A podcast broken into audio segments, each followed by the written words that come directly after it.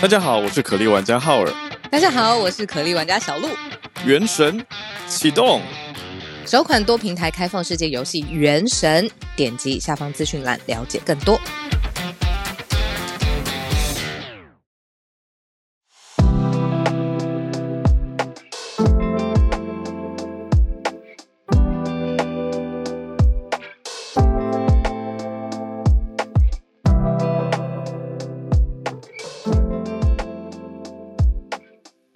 早安，早安、午安、晚安，大家，欢迎大家来到今天的全球串联早安新闻。浩儿早，大家晚安，欢迎大家来到今天九月八号星期四的全球串联早安新闻。哦，我真的要跟你说，我这几天的生活过得超级无敌痛苦的，因为我的手机键盘，你知道的，就是坏到一个程度，是我根本完全失去对它的控制。会打出奇怪的字，打出奇怪字也就算了，刚才我要按开麦克风，我也按不开我的麦克风。这个很明显就是要换手机了，就是在接在我们要讲的东西前面。对我跟你说，一个人有手机，然后但是手机键盘没有办法好好如如常的使用，真的是，真是考验一个人的修养哎、真的是啊。会很想砸手机。你昨天有看发布会吗？发表会有啊，如何感觉？我我没有，我睡死了。哦对，是台湾的半夜。对啊我看了，我看了，因为工作的关系要翻译。嗯昨天发表三个东西嘛，就是照顺序来的话是讲 Apple Watch，再来是 AirPods Pro，最后是 iPhone 新的十四系列。我我还我我还蛮想换的，有没有吸引到 好好，对啊，而且重点是重点是我马上就去查了，就我拿我现在这只是十三 Pro 可以折一万多块，嗯，就会觉得嗯好像还蛮诱人的。可以折。可是可是内心同时嗯又会觉得、啊，这样才用一年就换，是不是好像很奢侈？你一年哦，好好，对啊，这可是换一个角度又会觉得，我趁现在我这只手机保存的状况还完好的时候，赶快去换，嗯不，然再过一段时间，也许它又 会烂掉。希望是像我烂成这样子。我上一次换手机四年前了嘛，你真的很强，我真的我撑住。对不知道听友大家手机用多久？对，我们待会可以在第一题的时候聊一下这样子。为什么有人说旧手机要留，不要换出？留着可以干嘛？因为 Apple 把换手机这件事讲得非常好，在整个发表会里面疯狂的讲环保这件事情，就每一个产品都要讲到 environment，每一个都这要讲到就是未来的趋势啊，嗯，对，他都是一直讲啊，然后还一直强调说，你拿旧的回来换，它可以相当于多少多少的金属，就是意思是说，你嗯一只不要丢掉，或者不要放在自己的抽屉里面还有可回收。的部分。对他嗯讲的很明白，他意思就是强烈的鼓励大家拿来回收。可是有听友在说，我觉得这样很好哎、换就是对未来的观念，因为也不会是只有一个电子产品嘛，各种对，看有有型的充电人就说，器啊，有人就说卖给通信行比较划算，可是我内心就会被嗯环保这个概念有点吸引，就会觉得，哎，通给他们，他们是不是可以再利用？会不会技术上比较强？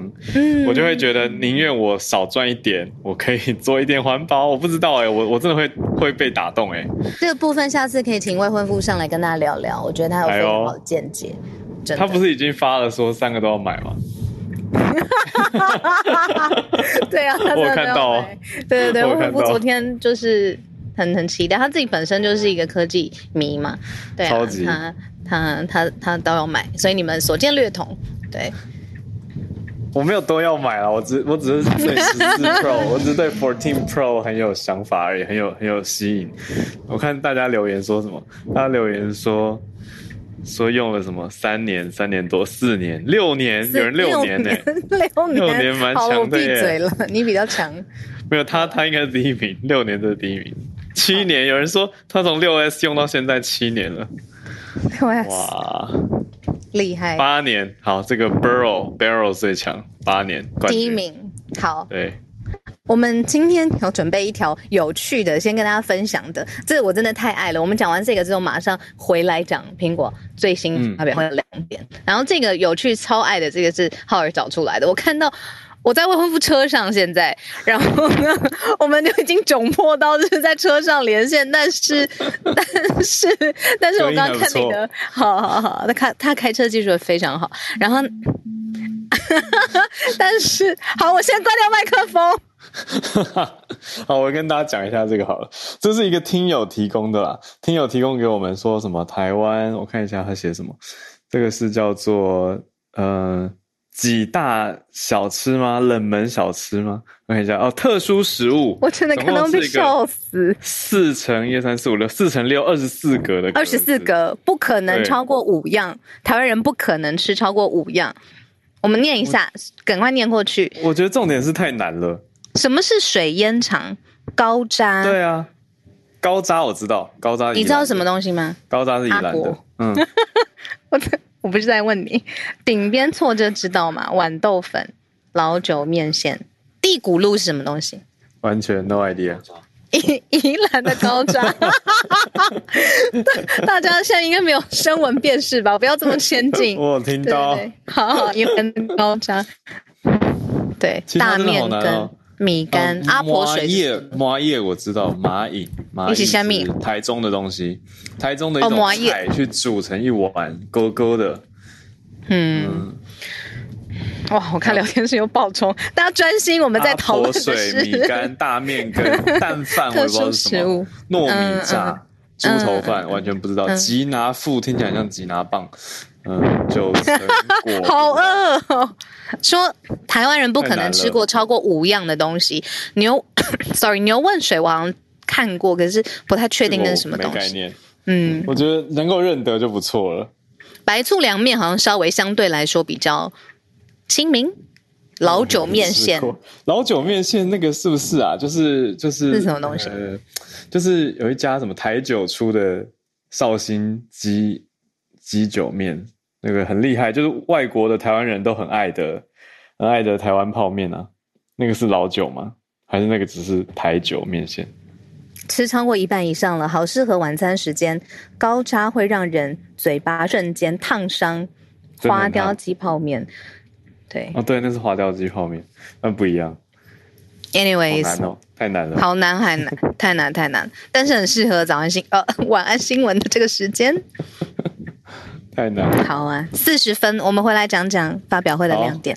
哎，好，来跟大家整理一下发表会的亮点。在发表会方面，我们简单说几个好了。我觉得就讲最奇特的东西好了。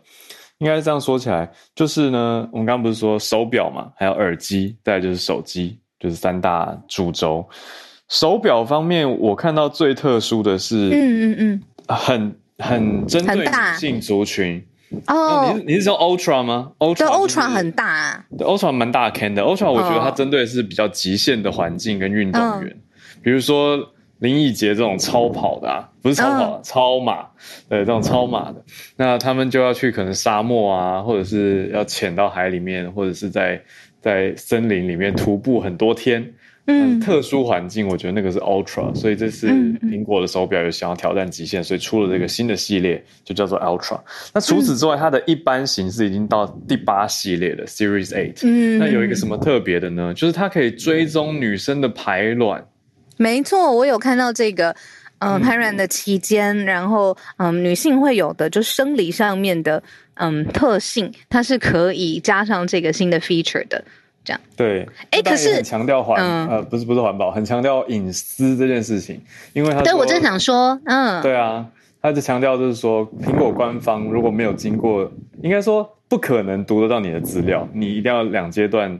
验证进入之后，才可以看得到自己的这个隐私资讯。可是就有人开始开玩笑，网友很厉害，他们就说：“哦，那代表说男友跟老公也看不到，所以女生可以想办法安排自己的排卵时间，来安排什么时候怀孕这样子的想法。”我觉得哦，这也是一个角度啦，蛮有趣的。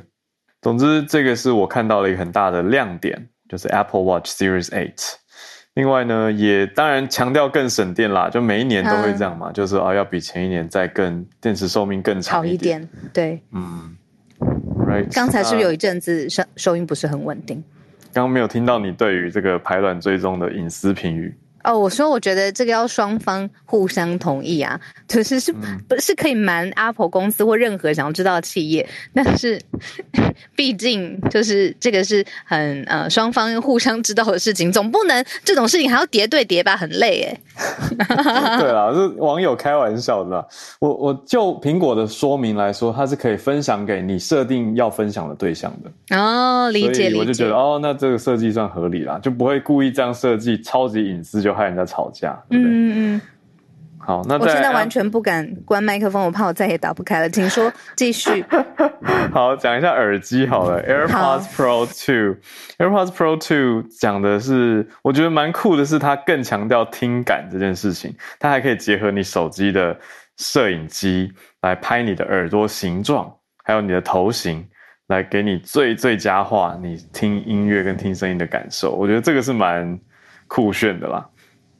是针对个人化的耳朵，然后给你不同的聆听的方式，听起来像这样。没错，对，还有我我自己觉得还有两个小亮点，一个就是它的续航力也变好了，六个小时。那如果放那个充电壳的话，又会加上三十小时，嗯，所以你可以续航比较久。这第一个。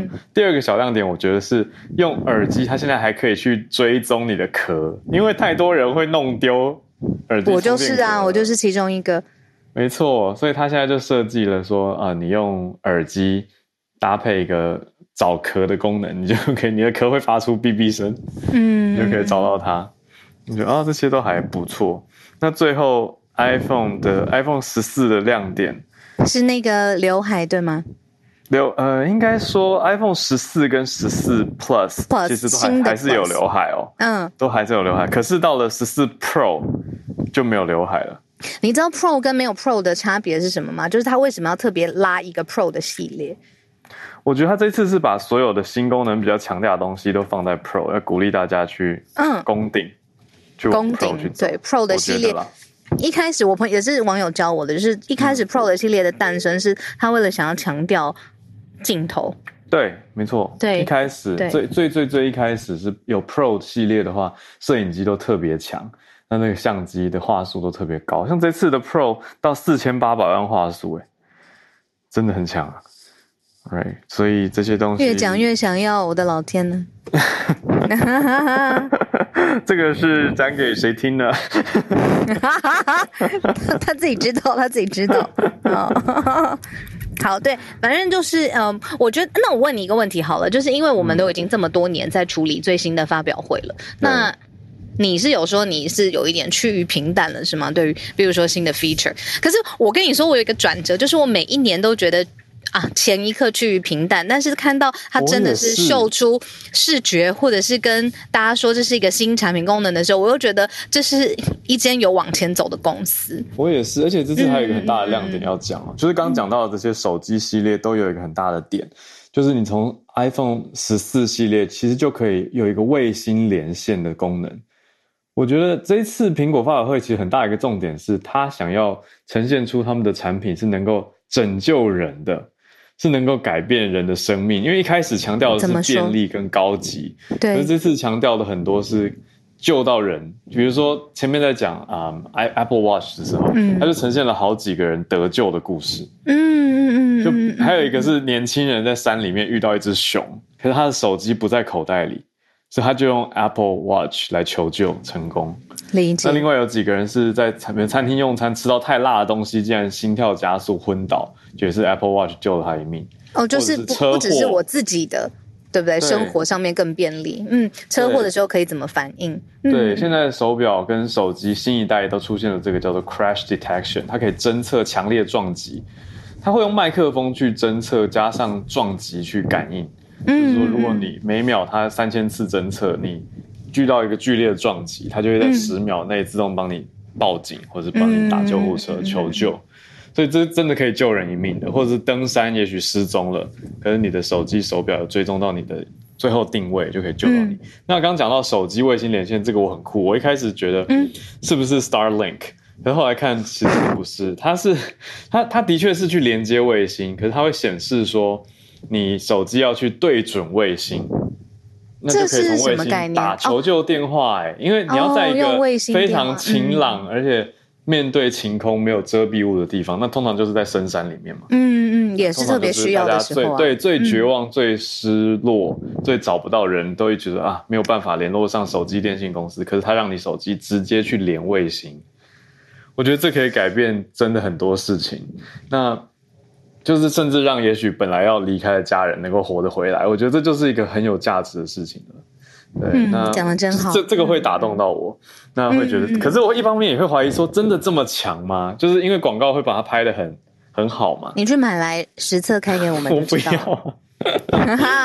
啊，对啊，他说他说也不一定要那么紧急，他说你在深山里面要传你的位置给家人知道，嗯、也可以用这个功能。可是他有埋下一个伏笔，他说这个功能目前免费两年。就之后不知道怎么收费就对了。对，就之后可能还是要收费。但我一方面又觉得说啊，好啦，就是使用者付费合理啦。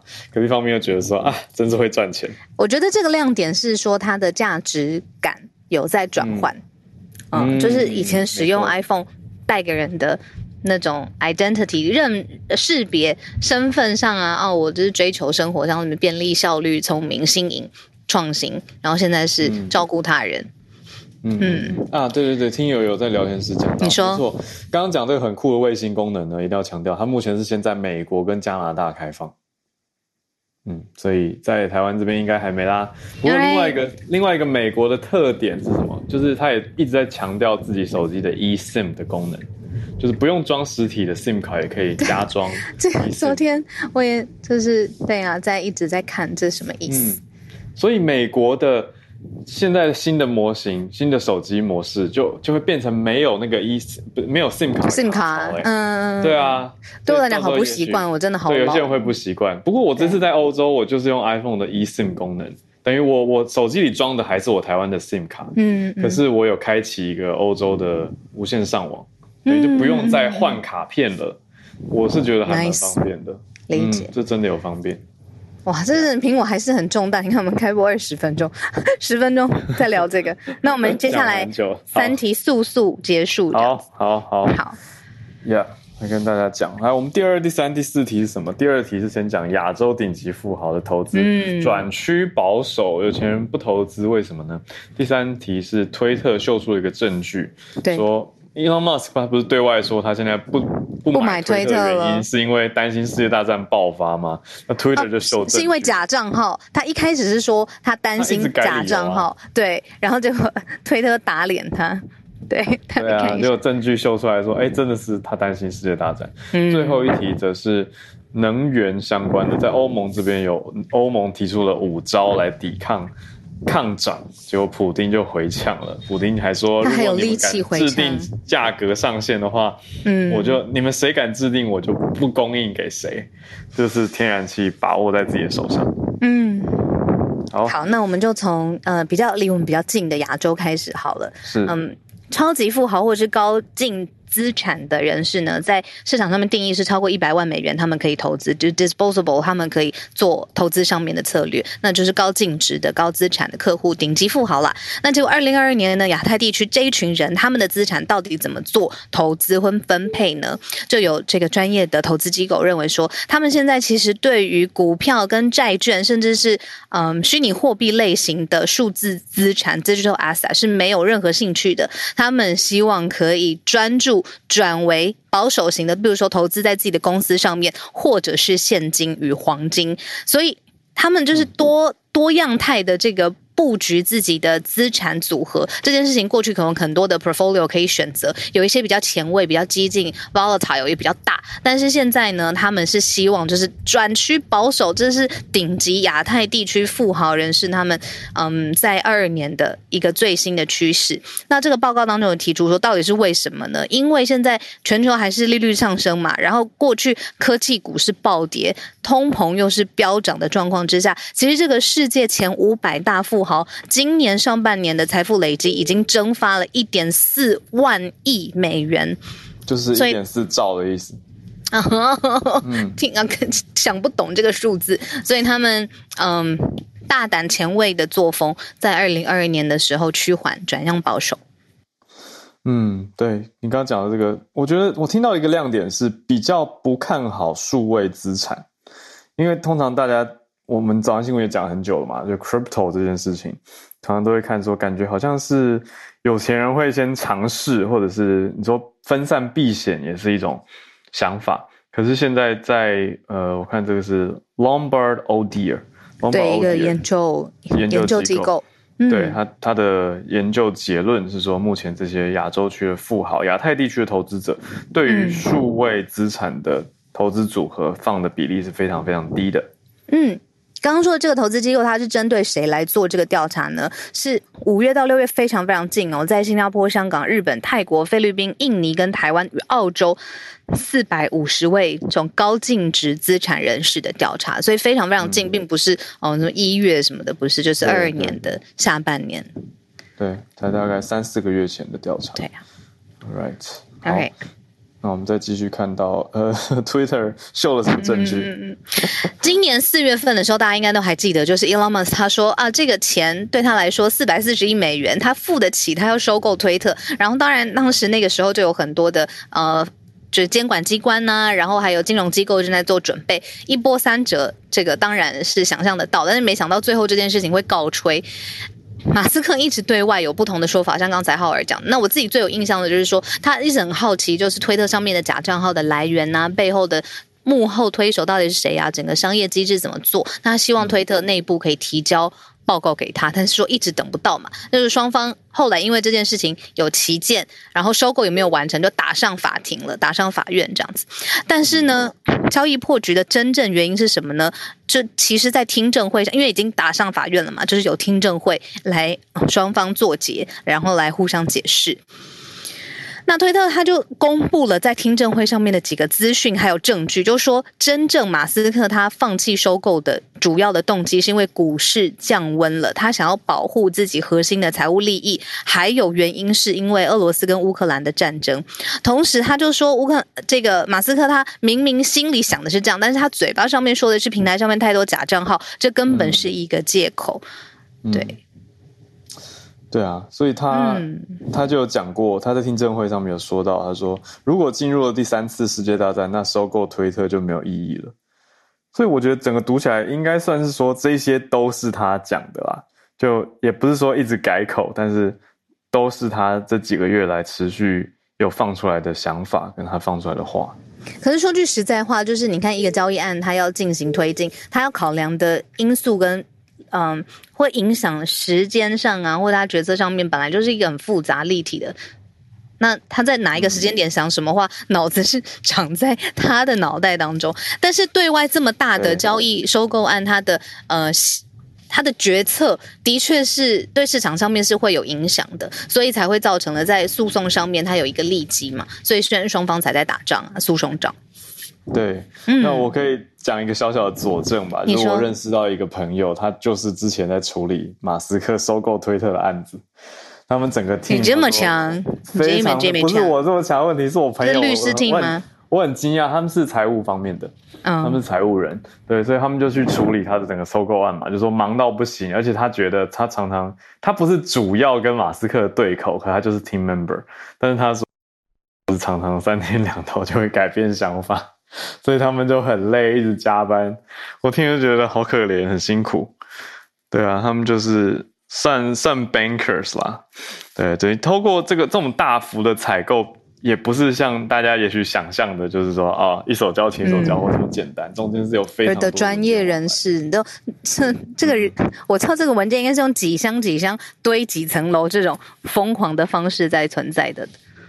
对啊，他们好多人在处理这个案子。好，最后一点时间，今天的最后是讲到能源相关。其实跟也跟刚刚第三题讲的乌俄战争有关系啦，其实就是现在战争还在持续嘛。我昨天还在看电视新闻，在讲说啊，什么核电厂又被攻下了什么的。那这个其实影响全球，就战争地区以外的最多的就是全球的能源供应这样。所以现在整个欧盟国家真的是神经绷得非常非常紧，就怕进入冬天的时候，天然气跟能源的供应一来就是很贵，然后入不敷出，然后再来就是随时中断嘛，因为毕竟掌握权还是在俄国手上。所以呢，谁这个人叫做范德赖恩，他呢过去就是在欧盟里面的执委会主席，然后特别嗯，就是讲说，接下来能源价格飙涨，可以有几个紧急措施。第一个要聪明节电啊，怎么会直接讲出来？好了，然后再来就是对对低成本的发电公司设定获利上限。第三招也是超额利润的石化业者设定获利上限，然后第四招是在支援电力期货市场上面，呃，支援企业有这个财务的流动性，就让他们的财务体质健康一些些。然后最后一个就是压低对俄国天然气的采购的价格。好，这听起来第二招、第三招、第四呃最后一招就是压低对俄国天然气采购价格，这个是直接就是对着普丁讲的话嘛？你又设定。就是价格利润上限，然后又说你要最后去嗯压低对俄国天然气的采购价格，难怪普丁会不开心。对，不过 von der Leyen 他这个讲的，我觉得他讲到一个蛮关键的点，他说欧盟目前进口天然气的来源已经大大的调离欧呃调调离俄国了。他说本来俄国是占百分之四十。可是现在俄国只占百分之九，意思就是欧盟也很积极的在转移他们对俄国天然气的依赖。对，所以即使我我就想说，哇，欧盟执委会可以这么明白的讲出来，意思就是说我们越来越不怕你了，俄罗斯。但是俄国的普京他还是狠话，唠了狠话，他说如果你谁定了对于俄国石油跟天然气的价格上限，就会被断供。嗯。对，因为他们还是觉得说你们不可能孤立我们莫斯科的。嗯嗯嗯嗯嗯嗯，他真的还是讲话跟回应都还是很强人独裁的样态啦。你看，即便是整个欧盟的，你说整个欧盟的市场跟统一的发言，他还是一句话就抢回去。嗯。对，虽然他讲的很明白，就像你说，他讲很独裁、很强硬。他说这样是价格上限是愚蠢的决定。嗯，如果违反了俄国利益，这个情况下经济利益，我们就不会供应任何东西。他说没有天然气，没有石油，没有煤，没有燃油，什么都没有，都不给。嗯，可是即使他这样威胁，但是范德赖恩还是在执委会上面提议说，成员国都同意价格的上限。嗯嗯嗯嗯嗯，买卖交易要双方啦，就是比大声，当然就是一个过程，最后。就是还是要双方都合意啊，就是嗯嗯，那只是说那件事情它的这个后续的影响，就是说这个时局，你看现在已经到秋天了，嗯，再不做好就是相关的你说对话或者是呃协议上面的沟通，马上到了冬天，这样子的事情只会更困难、更加严峻、更加挑战吧。对于整个，你不是说欧盟市场，对俄罗斯本身也是。嗯，我觉得会越来越有感啊，特别是欧盟这边，因为像昨天巴黎下了一个雨，下完雨之后其实还蛮凉的，说实话。嗯，就对啊，衣服代购吗？是是是还可以啦，只是会想说，哎哎，难道才九月要开暖气了吗？对，可是还好还好。对，可是像英国那边已经冷了，他们就会很有感。这是一般民生嘛？那企业上面的时候需要用到的能源啊，天然气啊，嗯，煤矿等等的更是重要。没错。对呀，好的，好，以上是我们今天的新闻盘点。现在准备一千一百个人串联的时间。对，好，那今天麻烦好伙伴跟大家一起串联了，就是我们继续进行下一个行程。好，那也欢迎大家举手，就可以来跟我们分享你所关注的消息。然后接下来就是要进入台湾的中秋连假三天的时间，所以我们啊继续星期一就是嗯。正常上班的时候回来继续跟大家保持联络，没错。All right，好耶，好，那我们就进全球串联，就先从第一个举手的香港听友 Bernard 开始连线。Bernard 关注的是两韩的议题。Hello，Bernard。Hello，早安，小鹿，早安。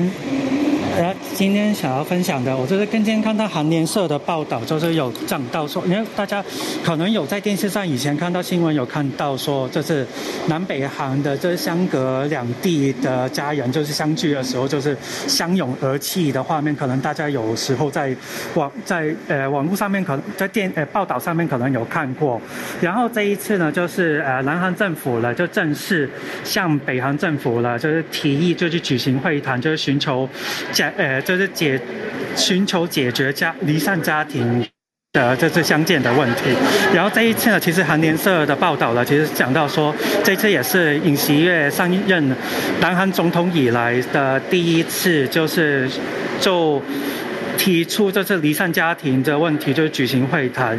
然后我看到韩联社的报道了，就是就。呃，根据南韩政府的统计呢，其实在世的韩国离散家庭的家属，其实从去上一年的四点七六万人，然后就减到今年的大概四点三七万人，然后其实就降降了一大部分的数字，然后其其中有大概是百分之七呃大概其中有大部分的人就是百分就是七十岁以上的老人，然后这一次呢，其实就是呃韩国的呃统一部长就。全零四，然后他就说他希望就是两行对于可以尽快见面，可以讨论就是离散家庭探亲、团聚等人道等等的人道主题的问题，然后希望说可以呃北韩政府可以有具体的日期或者场跟场所可以去，呃都希望说可以提早可以让那个这两行的家庭可以去呃就是可以一起就是有做见面的时间，因为其实从呃二零一。一八年之后，好像是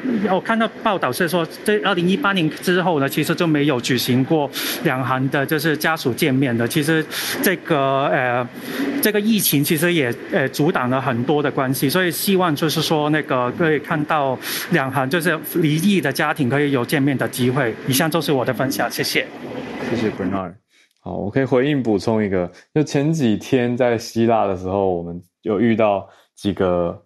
法国人 很有意思，在希腊遇到法国人，对，可是法国人就在我朋友即将要从这个小船上跳水下去的时候，他突然发现我朋友会讲法文，然后就问说：“哎，你们从哪里来的啊？什么什么？”然后就问说：“啊，台湾。”然后大家知道吗？法国人现在都对台湾跟中国这个议题超级有感，因为各大媒体都已经报道片了，所以我就我我听听不太懂法文嘛，可是我听懂关键字就是 the scene，the scene 就是 China。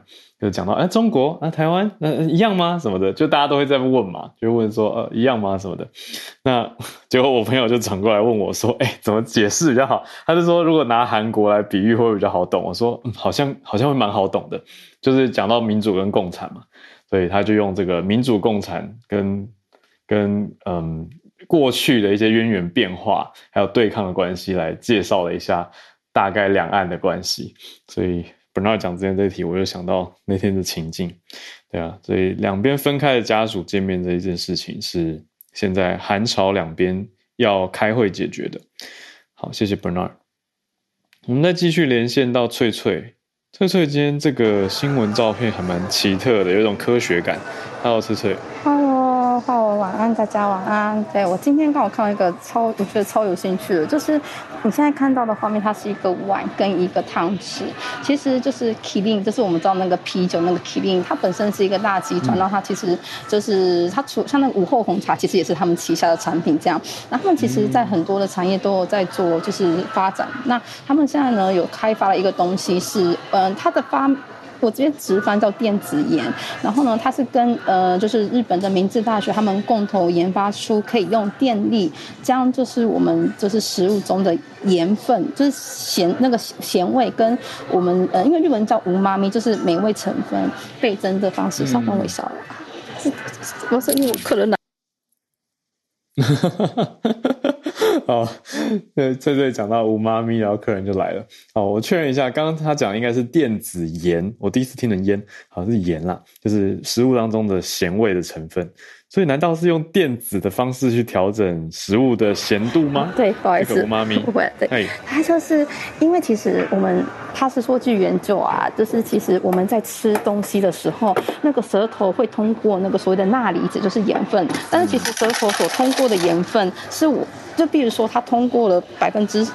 就是我们能感知到的盐分，其实只有通过了可能不到一半。然后通过这个技术呢，它可以用微微的电流去控制那个盐分，它把那个钠离子就是聚集。这样子，在我们通过舌头的时候，它是可以比较感知到就是盐味的存在的。对。然后他们为什么想要开发这个技术呢？其实是因为，呃，日本人是全世界知名就是非常咸，你知道拉面很咸，什么都很咸的国家。所以其实从二零一呃二零一一五年到现在为止，他们其实大家。都对于健康，就是说，哎，要强调减盐啊，就开发很多减盐食品。大概已经有百分之二十五的产品是有在做减盐的。可是倒过来，他们问卷调查却发现，有百分之六十 percent 的人对于减盐这件事情，虽然觉得需要，但是他们并不满意现在的减盐食品。那所以麒麟就是麒麟，他们就就是想要开发出这个东西，就是让，因为目前有些人他可能必须要吃减盐食品嘛，但的人也可以就是感受到就是满足。然后他们现在目前是因为他们希望把这个电子的方式，不是给你真的吃那么多盐，但是你就可以感觉到咸味。对他们说，据说最大就是可以，就是味道可以强到一点五倍，你感受到盐度，而且它那个东西，它是它就是它希望做成是一个，就是在那种。店什么家电贩售产品都的那种卖场都可以卖，所以他们会做成就是可以四段调整，就是你可以调整你想要感受到的盐味。那他们现在，因为他们现在在做实验嘛，他们希望未来的商品化是可以用比较，就是每个人都可以买，然后就是你可以在家里使用，然后达到一个就是可以符合健康取向，但是你又可以满足吃东西。但是这个东西它目前就是。他的目标就是大人，他目前没有打算就是把这个东西的，就是客群放在小朋友这样子，对，所以其实应该二零二三年就会有出现。那我觉得对于有一些你知道，可能就是不能吃太多盐分的人来讲，这其实是一个很好的消息，因为他们还是可以就是吃到觉得自己满足的东西。这样，好，以上就是我的发表，我去招呼客人了，拜拜。谢谢翠翠，我觉得好有趣哦，这个。会让我想到，有的人他是肾脏也许没办法代谢那么多咸嘛，那么多盐，所以他就可以用这个方式来减少摄取，可是还是可以享受到咸味的感觉。但是好像原理上就不能适用到甜了，对不对？因为甜的糖分组成就不是钠离子。好像我对我对 sugar 比较不熟，sugar 好像也是也是一个很复杂的学问啦。就是我觉得科学家会不会有办法做到，就是。类似已经有代糖这种东西了，可是有没有办法用其他方式来做到？我想也许是一个有趣的研究。好，那我们再连线到一位长期的听友，可是第一次上来串联是 Angeline。Hello，我看到你的大头照放的是 S N F U L。Hello Angeline，听得到吗？要开一下麦克风。Hello，嗨嗨。Hello，不好意思，因为我第一次用 Clubhouse 的。举手，所以还不太懂怎么使用。没问题，没问题。嗨，大家午安，晚安。午安。你在苏黎世吗？我现在应该呃下午一点，应该跟法国没有时差一样。对。好，呃，我今天想要跟大家分享的，嗯，是一个在瑞士苏黎世的义工组织。那刚刚好有说这个组织的单位叫做 S M Q R 的。那找字面上的意思就是所有人的食物。那组织的宗旨就是所有人都能吃饱的意思。呃，这个组织 EFA 在二零二零年三月瑞士第一次 COVID 封城之后，他们开始固定在每个礼拜六苏黎世免费发食物给需要的人。那所有的人，呃，有需要的人都可以申请，然后你需要注册。你会得到一张呃领取食物的时间卡片，那等到你的时间到的时候，你再再来排队就可以。那这个组织的发起人叫做阿米，他本身也是来自非洲的难民，因为他很了解吃饱的重要，所以在疫情开始的时候，他就组织了这个单位。那一直来到现在，FR 有已经有小小的规模了，因为我看起来他们就像是一个中小企业的规模。嗯，那每周有将近上百位的志工，因为需要管理队伍，然后也有人需要管理志工，还有 IT 系统以及最重要的食物。嗯，那我一般都是做发送食物跟整理食物的。那这些食物的来源主要是企业捐赠。嗯那虽然你说是捐赠，可是很多都是集齐品。那平均每个礼拜可以收到十六到二十吨的物资。嗯，嗯，就要看季节而定。那像现在比较多的是，嗯，当季的水果或蔬菜。嗯，那所以一部分算是变相的解决在瑞士剩食的问题。嗯，那我补充一下，瑞士是每年剩食的数字。昨天看到的数字是，嗯，年。每年将近有三百万吨的食物被浪费，但我觉得这应该是官方数字。嗯嗯嗯嗯那每周的嗯食物不固定，你可能会拿到鸡蛋或是油，还有一些包装的产品。那我分享一下我之前参加过的一些心得。嗯嗯，因为其实苏黎世或是瑞士给大家的印象都是富裕，对，所以你很难想象贫穷线以下的家庭。啊那来领食物的人，嗯，我感受就是八九成都是各国的难民，那也有哦少数的瑞士家庭。那嗯因为食物在瑞士真的价格很高，对，所以所以在瑞士你可以免费拿到食物这件事情，然后加上最近的乌俄战争，就很快引起媒体的注意，所以这个嗯单位的在媒体在媒体的曝光量很大。嗯那那在乌俄战争之前，我跟我先生是每个礼拜都会去帮忙，那我嗯大概是两个礼拜一次。嗯。那在战争之后的第二、第三周，你可以感受到很多来领食物的白人女性跟小孩变得很多。哦，嗯，那根据这个单位给我们的数字，就是在战争之前，平均每个礼拜来领食物的家庭或是个人大概在七百人。嗯。那战争之后有一个周末来到了过去的三倍数，哇。所以就是在一天五个小时之内来了两千多人。哇，对，那所以其实你也会有很多问题，因为因为大家都会开始去去看有谁是新来的，或是已经嗯来很多次的那些来领食物的人。嗯，那那所以他们之间也有产生一些摩擦，哦像是嗯，像是刚开始，嗯，瑞士政府提供乌克兰难民的申请条件，呃，比起其他国家的难民是比较好的。比如说，嗯、政府会提供乌克兰难民全境的免费交通卡，嗯。所以呃，当时候也有一些人是从其他的城市特地来搭车，搭大车来苏黎世领食物。哦，然后在排队的时候就会有一些冲突，就可能会有人说不能插队，或是为什么呃好像有优先权让给乌克兰难民一样，嗯，因为就开始有比较，所以你当时在管理志工的时候，你的心情就会很矛盾，因为好像在比较谁比较可怜的感觉。嗯那嗯，可是食物是够的嘛？突然增量那么多食，物呃，食物是需要看企业当周当周捐赠的，因为并不嗯是所有嗯嗯，因为真的是要看，因为并不是嗯生产来给我们发送的，所以很多嗯。时候我们必须要整理像可能快过期的东西，嗯。或是像现在夏天有一些水果可能不能放久，那很多时候收到的水果或是樱桃那些就是已经发霉腐烂，所以很、嗯。这些东西都没办法发给他们，所以需要有一些义工在后台整理。嗯。